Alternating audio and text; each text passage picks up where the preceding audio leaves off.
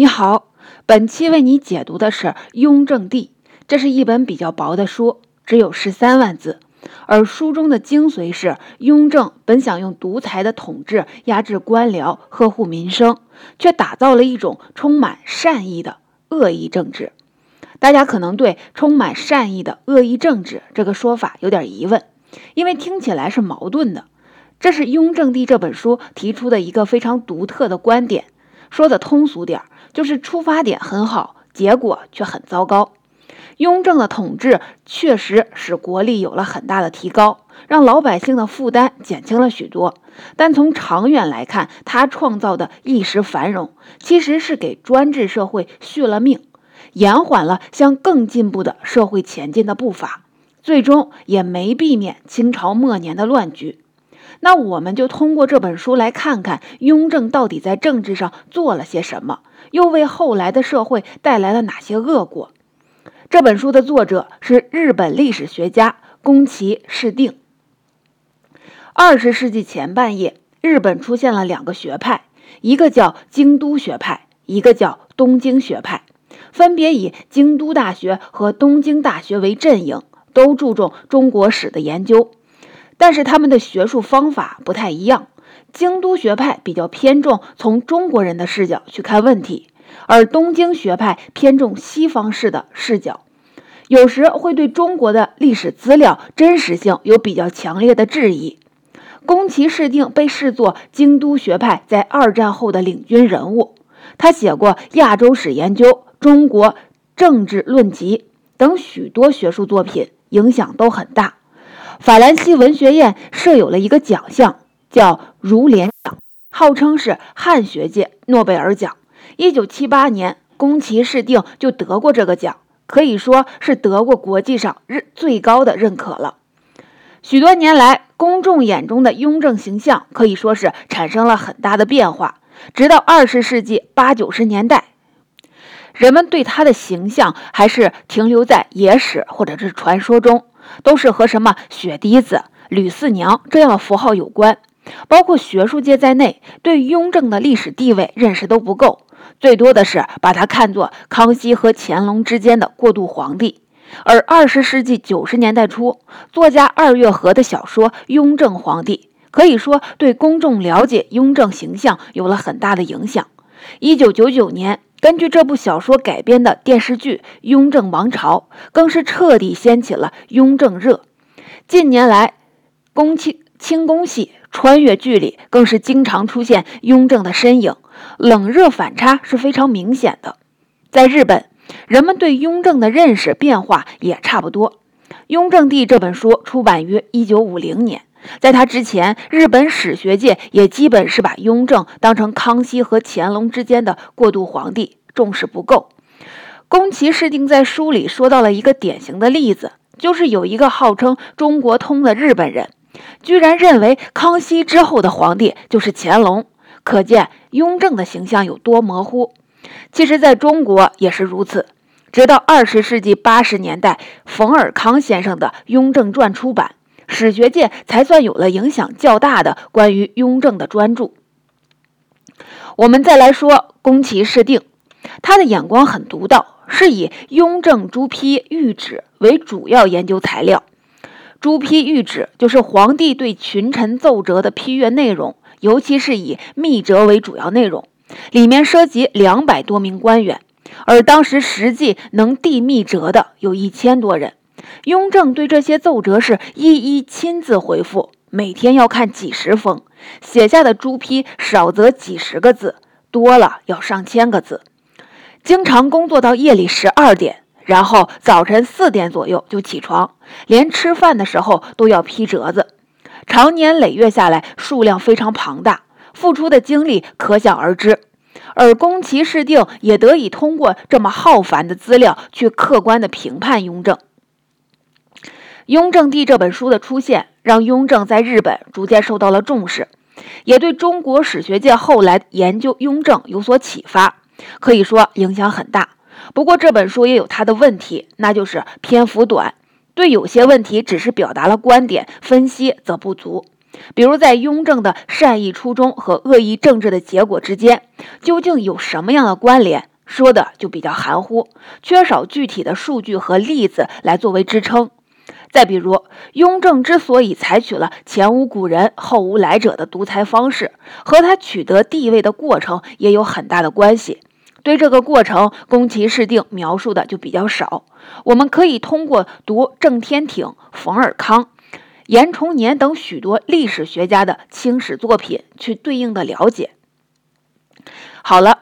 介绍完这本书的基本情况和作者概况，下面我就从三个方面来为你详细讲述书中的内容。首先，我们来看雍正取得皇位的过程。他从诸多皇子争位的乱局中脱颖而出，十分艰难，这导致他对皇权很在意，也是他坚持独裁的原因。但也就此为其善意的恶政埋下了伏笔。其次，你将听到雍正。通过三步消除了中央政府里能威胁到皇权的力量，实现了决策权的独裁，使许多民生政策得以推广。第三，我们会分析为什么雍正在实现对地方政务全方位的控制，以践行他的惠民举措后，却并没有避免恶果的诞生。第一部分，我们先来说第一个内容：雍正是如何取得皇位的。康熙晚年出现了诸多皇子争皇位的局面，至少涉及了九个人，民间习惯称之为“九子夺嫡”。这个过程开始于康熙的皇太子胤禛被废。胤禛是康熙的第二个儿子，在很小的时候就被封为太子。早年康熙非常疼爱他，给他请的老师都是当时的大儒，下了很大功夫培养他。等到胤禛日渐长大，康熙就把一些政务的处理权交给了他。这样一来，就出现了问题。按宫崎市定的说法，太子掌握权力以后，慢慢变成了一个政治寡头。政治寡头就是掌握政治资源的少数人。胤禛既然掌握了权力，他就可以用这个资源来和官员们交易：一是能挣到好多钱，可以花钱享乐；二是靠这种方式结党。给自己找一批支持者。可能有人会问，他已经是皇太子了，将来整个国家都是他的，为什么还要拉帮结派呢？我们可以看冯尔康先生的《雍正传》，其中说到，早年有一批大臣支持康熙的长子，结成了一党，觊觎着胤禛的太子位置。为了对抗威胁，胤禛肯定也要结党。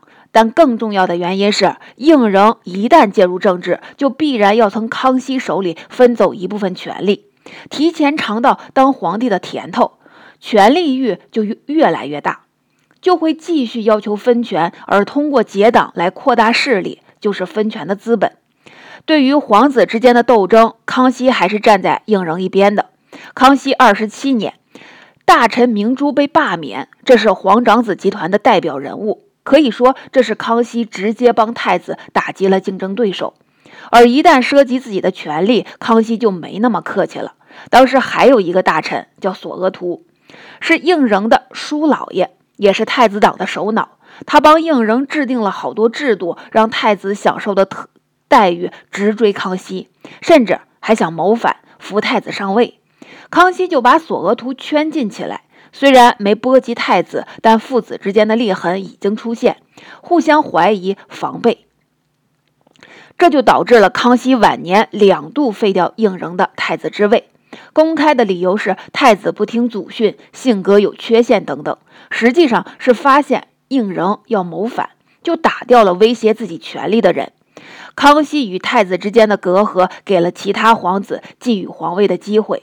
当时的四皇子。胤禛，也就是后来的雍正，就是其中之一。起初，胤禛不是最突出的皇子，康熙的第八、第十四等几个儿子都比他有影响力，尤其是皇八子胤祀，在大臣的中人望很高。在第一次太子被废时，康熙曾经要求百官推举新的太子人选，结果胤祀获得了高票，这让康熙既惊讶又害怕，怕这个人。广泛的人脉，这个儿子成为了新威胁，所以疏远了他。但应嗣受拥戴这一幕，应该说给胤禛留下了深刻印象。我们后面会做一些解读。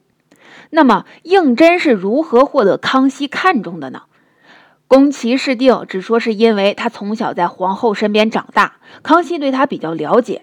而冯尔康等学著的著作则认为，胤禛善于揣摩康熙的意思，总是刻意迎合父亲，博得了康熙的好感，且表面上和兄弟们保持友好，私下里却也结党，把自己的门人，比如年羹尧等，都安排在了重要的岗位上，培植势力。至于政务处理，胤禛讲究的是严刑峻法，提倡以威权来管理，做事比较务实。这可能也对正对了康熙的心思，因为史料记载，康熙曾告诉大臣，自己会选一个坚固可托的人继位。什么是坚固可托呢？就是性格刚毅、能托付大事的人。后人认为，这说的其实就是胤禛。总之，胤禛的八面玲珑加上政务才干。让康熙越来越重视他，比如在康熙的最后几年里，许多重大的祭祀活动都是由胤禛代替他去的。一七二二年，康熙去世，胤禛继位，就是雍正。很多人说雍正继位的过程有嫌疑，但是多数历史学家认为，雍正合法继位的可能性是相当大的。要知道，康熙晚年腐败丛生，朝廷上下为争夺皇位的事情牵扯了很多精力。国力渐衰，清朝确实需要一个铁腕人物来治理，所以宫崎市定认为雍正继位是水到渠成的事情。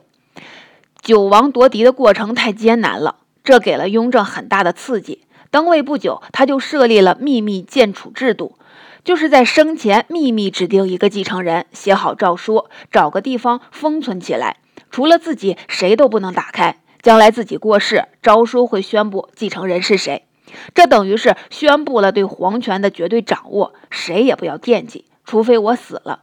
这样做，一是可以避免立太子，不会出现有人与皇帝争权的现象；二是防止儿子们像自己那样那一代一样兄弟相争，不干正事儿，影响国家的正常运转。对雍正日后推行民生政策而言，这一制度排除了很大的政治干扰。但必须指出的是，在满人早期的政治形态里，首领是由实力强大的族长等人选出来的，且不能擅自指定继承人，因此带有原始民主的性质。康熙在第一次废太子后，曾让百官推荐新太子的人选，多少还有那么一点点民主色彩。而到了雍正这里，指定就变成皇帝一个人的事情，谁都不能给意见。从政治文明的角度来说，这是不利于社会进步的制度。而且，雍正没想到的是，正是他亲自指定的继承人，也就是后来的乾隆，一继位就推翻了他很多政策，并且利用高度集中的皇权，为自己的好大喜功、贪图享乐行了很多方便。比如，乾隆自诩的十全武功就是个例子。有的仗可以不打，皇帝非要打也没办法，把国家的经济都拖垮了。而且，也就是在乾隆时期，由于政策的放宽，让雍正一直避免出现的腐败、官商勾结等现象越来越严重，清朝的衰败也就就此开始了。因此，我们甚至可以说，秘密建储就是雍正那种充满善意的恶意政治的开始。好，这就是第一部分的内容。那就是胤禛凭借八面玲珑的处事方式，获得了康熙的好感，积蓄了自己的政治力量，谋得了皇位。其中的艰难使他对皇权的掌握格外谨慎，很快就设立秘密建储制度，迈出了独裁的第一步，同时也埋下了清朝衰败的种子。第二部分，接下来我们介绍第二个内容。就是雍正如何通过三步消除了中央官僚里能威胁到皇权的力量，实现了决策权的独裁。第一步是打击以兄弟为首的皇室宗亲对手。宫崎市定说，中国式的独裁皇帝是没有兄弟的，只有臣子。在独裁体制下，所有的人际关系都必须以君臣关系为基础。那么，当年与雍正争夺过皇位的人，显然是君臣关系的潜在破坏者，要首先进行打击。刚才我们提到，康熙时期皇八子胤祀受百官拥戴的情形，让胤禛印刻太深了。他登位后，当然会觉得这个兄弟是一个巨大的威胁。尽管他封胤祀为亲王，但应四在面对道贺的亲友时，愁眉苦脸地说：“这何喜之有呢？不知道哪天我的脑袋就没了。”说明他很明白自己的处境。雍正四年，应四被削去了宗籍身份，贬为平民，圈禁了起来。按宫崎市定的说法，他的罪名包括不愿意交出康熙赐给他的诏书，修康熙陵墓时监管不力，管理内务时煽动属员骚乱等等。但本质原因就是他的拥立太多，对皇位有威胁。与此同时，雍正也打击和应四交往过密的其他宗亲。宗亲就是和我们源于一个祖先的亲人。在清代的皇室宗亲里，有相当一部分人和应四交往很深。最具代表性的就是苏努，他属于努尔哈赤长子朱英这一支，和应四是同辈，很快也就被流放了。按冯尔康先生的说法，苏努被流放两个月后，雍正就颁布了《御制朋党论》，这是一篇警告臣子不要结党的文章，也被看作是声讨应四集团的檄文。所以可以想见，雍正是想把苏努看作应四的主要帮手。他在打击核心人物的时候，自然也要减去他们的羽翼。雍正时期有一个著名的文字狱，就是吕留良案。因为吕留良的排满思想，导致这一案发生。但冯尔康先生认为，这个案件是为了另一桩曾静案做掩护的，实际上还是与打击应四集团有关。曾静是雍正时期的文人，也是吕留良的学生。他想劝说将军中岳钟琪造反，结果被告发，受到了雍正亲自审理。曾静曾说，雍正有十大罪状。其中就包括广为流传的弑父篡位、杀兄害弟。雍正追查之后，发现许多说辞都是自应四的家奴太监之口，所以就借此案对应四的残余势力做了进一步的打击，同时为自己辩白。因此说到底，曾静案还是政治斗争的延续，而吕留良案的文文字狱只是一种表象而已。宫崎市定也认为，雍正时期的文字狱分两种，其中一种就是与诽谤朝政，尤其是雍正本人有关。当然，由此引发的雍正时期的其他文字狱又另当别论了。我们再来看雍正实现决策权独裁的第二步，就是打击结党的权臣。雍正继位后，本来建立了一套由自己的亲信组成的班底，其中很重要的两个人是年羹尧和隆科多。但他们很快就恃宠而骄，结党营私，严重侵犯了皇权。虽然雍正自己做皇子的时候也结党，但登上皇位以后，对臣子结党就特别警惕。所以，几乎在打击应四集团的同时，雍正也对这两个权臣下手了。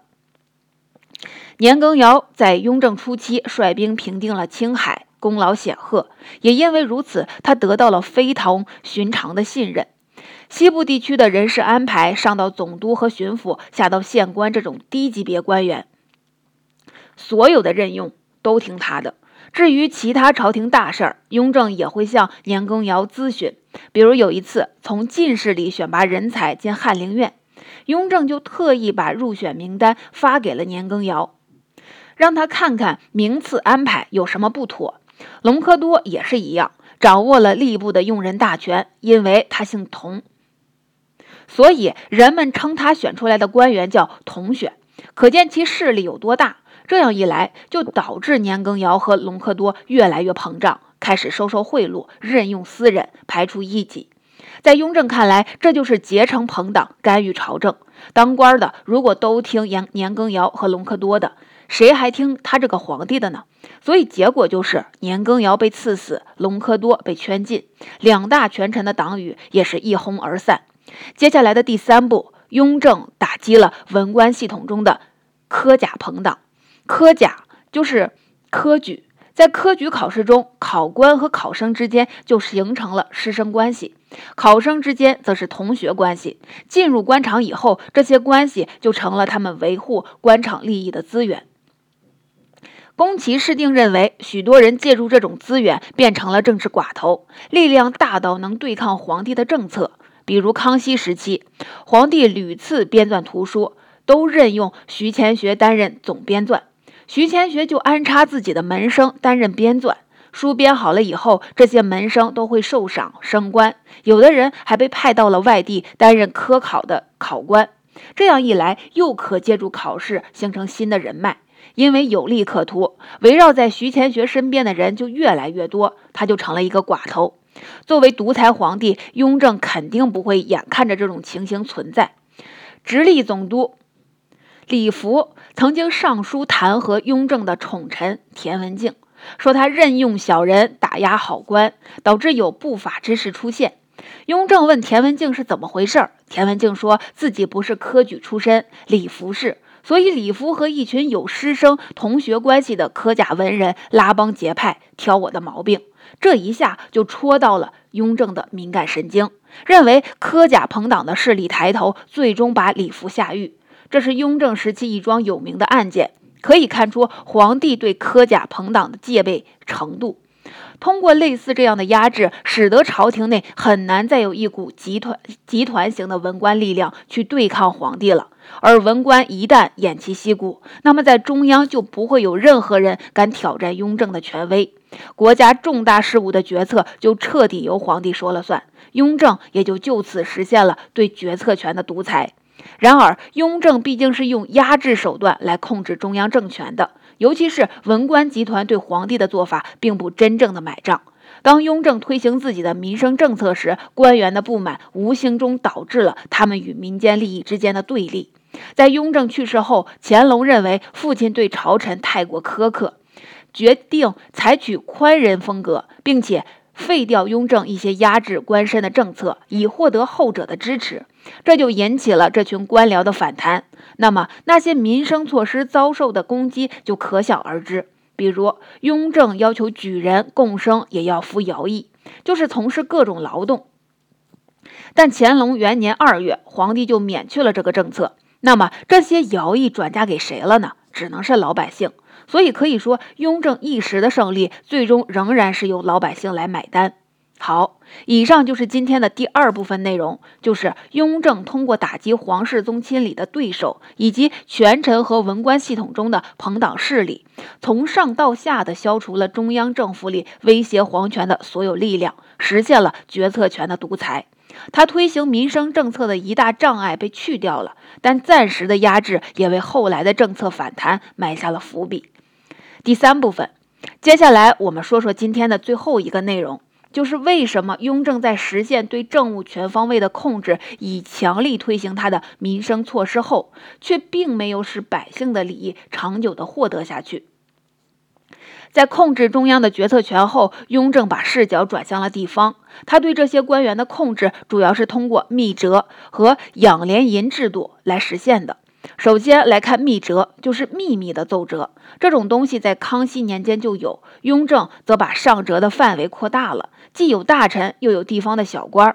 密折可以用来了解民情，还能考察地方官员。雍正甚至要求上密折的人彼此告密，以进行监控。他对亲信李卫这样的臣子都不放心，询问别的官员李卫的操守如何。这使得官员不敢隐瞒任何情况，因为他们不知道还有谁向皇帝提供信息。万一有所隐瞒并被发现，就倒霉了。再来看养廉银制度，顾名思义，养廉银就是朝廷出钱养着你，用高薪保证你不用去贪污受贿。那么养廉银从哪里来的呢？主要是从号县归公而来。什么是号县归公？地方在征税时把征收来的碎银子融化，重铸成银锭上交国库，而地方官告诉老百姓，这个过程里银钱会有损耗，叫做火耗，所以老百姓得多交点钱把损耗补出来。其实就是在正税之外加收的税。是地方上为维持自己的运转，尤其是给上司送礼而收的。加征的税有多少，全凭各地自己定。有的地方征的特别高，老百姓负担就非常重。而号县归公就是由政府统一支配火耗，其中一部分发给各级官员当养廉银或者补财政的亏空，但绝不能用来给上司送礼当招待费。号县归公变相的承认了附加税。但由于减少了很多不该有的支出，所以和康熙时期相比，火耗的征收比例非常低，减轻了老百姓的负担。对当时的百姓来说是有益的政策。密折使得官员胆战心惊，养廉银则给了他们好处，恩威并用的方式使地方官只能一丝不苟地执行雍正的政策，皇帝也就能够直接插手基层政务。雍正之所以这样做，是因为他发现想让老百姓过得好一点，最大的障碍就在官僚阶层。后者通过滥用国家政策而手握特权，然后与民争利，然后，所以他就用独裁的手段对官员进行点对点的监控，不给他们滥用权力的机会，老百姓就少受盘剥。这应该是雍正对老百姓的一贯态度。我们再来看一个例子，除了刚才提到的养廉银政策使得百姓负担减少外，雍正还推行了摊丁入亩政策。这个政策宫崎市定并没有提到，但也是影响很大的国策。所谓摊丁入亩，是和人头税有关的。人头税就是按人纳税，每个人都要给国家交税。但是有的人没房没地，拿什么交税呢？或者这个人四处过着流亡生活，上哪儿找他要税款呢？所以这个税存在了很大的弊端，对老百姓和国家来说都是个负担。而摊丁入亩就是取消了人头税，按照每个人拥有的田地多少来收税，实际上就是把人头税变成了土地税。这样一来，就减轻了一般人，尤其是平民的税务，转嫁到了有资产的人身上。因此，这也是一个减轻百姓疾苦的政策。宫崎市定通过密折中大量的民生内容得出结论，认为雍正这种有良知的态度，其他中国皇帝是比不了的。皇帝的良知加上有力的管控，使吏治变好了，老百姓的税负下降，国库存银比康熙时期有了大幅度的增加。不但为后来所谓的乾隆盛世打下了经济基础，也为大清续了命。平民百姓尝到了甜头，觉得独裁统治也不错。看起来雍正的初衷得到了相应的回报，但雍正忽视了一个问题，那就是独裁统治要靠官僚阶层去做具体推行才能实现。而官僚凭借此从皇帝那里获来的权利，成为了特权阶层，以此获得私利。所以在独裁制中，皇帝和官僚阶层是相互依存的关系。雍正的打压与这种客观逻辑之间存在矛盾。他活着的时候，可以凭借超人的精力实现全面管控，相当于自己把地方官的活儿都干了，官员只能忍气吞声。而他一旦去世，新继位的皇帝精力有限，就不得不求助于官僚阶层。那么后期长期积累的不满就借此爆发出来，逼着朝廷采取新的政策。最明显的例子是雍正去世后。他的亲信鄂尔泰、张廷玉这两个首辅大臣很快就改变了态度。鄂尔泰认为雍正对官员私欲的打压太厉害，这会使官僚阶层与朝廷离心离德。尤其这个政权是满人建立的，在满汉矛盾存在的前提下，这种背离就更容易导致失去政权。所以必须在一定程度上默认官员的私欲。而张廷玉认为，儒家的思想是委任官员之后就让他们各负其责。不要横加干预。雍正的方式是法家的，对官员的监控不符合传统政治的观念。所以，从乾隆时期开始，朝廷采取了所谓的宽大政治，放松打压，向官僚阶层和知识分子阶层妥协，在一定程度上默许他们去获取私利。就像前面我们说的，从乾隆时期开始，腐败越来越严重，清朝的垮台也就在所难免了。更要命的是，雍正的思路虽然被抛弃了，可他创建的制度都被保留下来，秘密建储养廉银、军机处等措施，使皇权得到了前所未有的加强。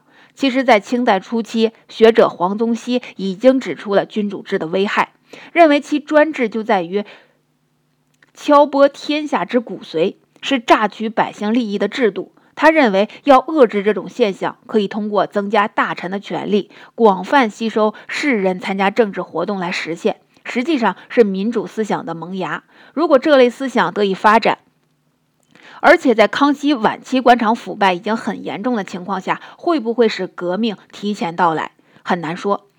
但雍正以其超人的状态止住了这个趋势，把独裁专制提升到了新高度。并且以所谓好皇帝的形象和他的惠民政策，让老百姓以为靠着专制制度的自我调节，国家也能解决问题。可是，独裁专制本质上的落后不会因为一个皇帝有善意而改变，他最终会把国家带到沟里去，并且将短痛变为了长痛。近代中国最终不仅遭遇内忧，更同时面临外患。这个双重悲剧的结局就是证明，尽管这并非雍正所愿，但从长远的结果去看，他实行的确实是充满善意的恶意政治。这对于今天世界各国的治理来说非常有警示意义。总结好了，我们再来简单的回顾一下今天的内容。首先，雍正在康熙末年诸多皇子夺取皇位的复杂争斗中杀出重围，对皇权所得来的不容易以及维护独裁统治的必要性有着更深刻的认识。同时，他希望自己的民生政策不会被官僚集团利用，造成对百姓的盘剥，因而试图通过极端独裁的方式来保证政策执行。